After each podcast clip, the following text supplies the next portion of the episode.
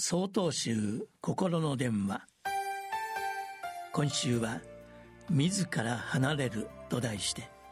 福島県法寿寺中野航海さんのお話です。情報化社会と呼ばれる昨今スマートフォンの普及によって私たちはより早くより手軽に大量の情報を手に入れることができるようになりました。私自身も仕事や移動の合間だけでなくちょっとした空き時間を利用してスマートフォンを手に取り何か面白い情報やためになる情報を求めて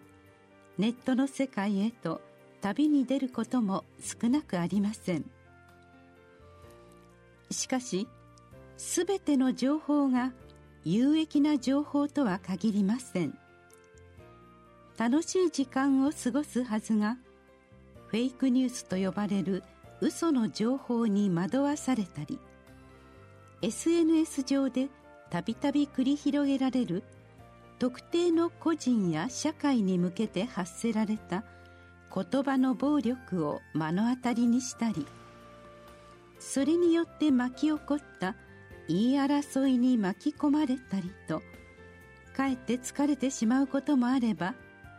傷つき落ち込んでしまうこともよくあります。お釈迦様が最後に説かれたとされるお言葉をまとめた仏師初音藩略説教会教には次のように記されています。もしあなた方僧侶が静寂による喜びを得たいと思うのであれば無意味で無益な言論から離れるべきであると。特にコロナ禍においては日々報道される情報の数々に神経をすり減らしている方も多いように感じます。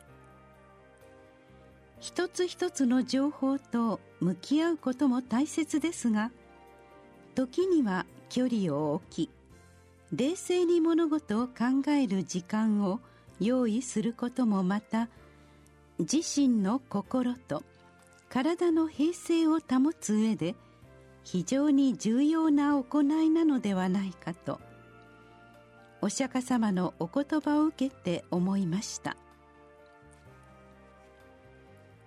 世にはさまざまな情報があふれています。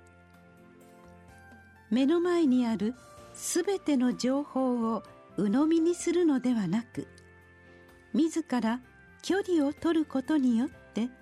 見えてくる真実もあるのではないでしょうか。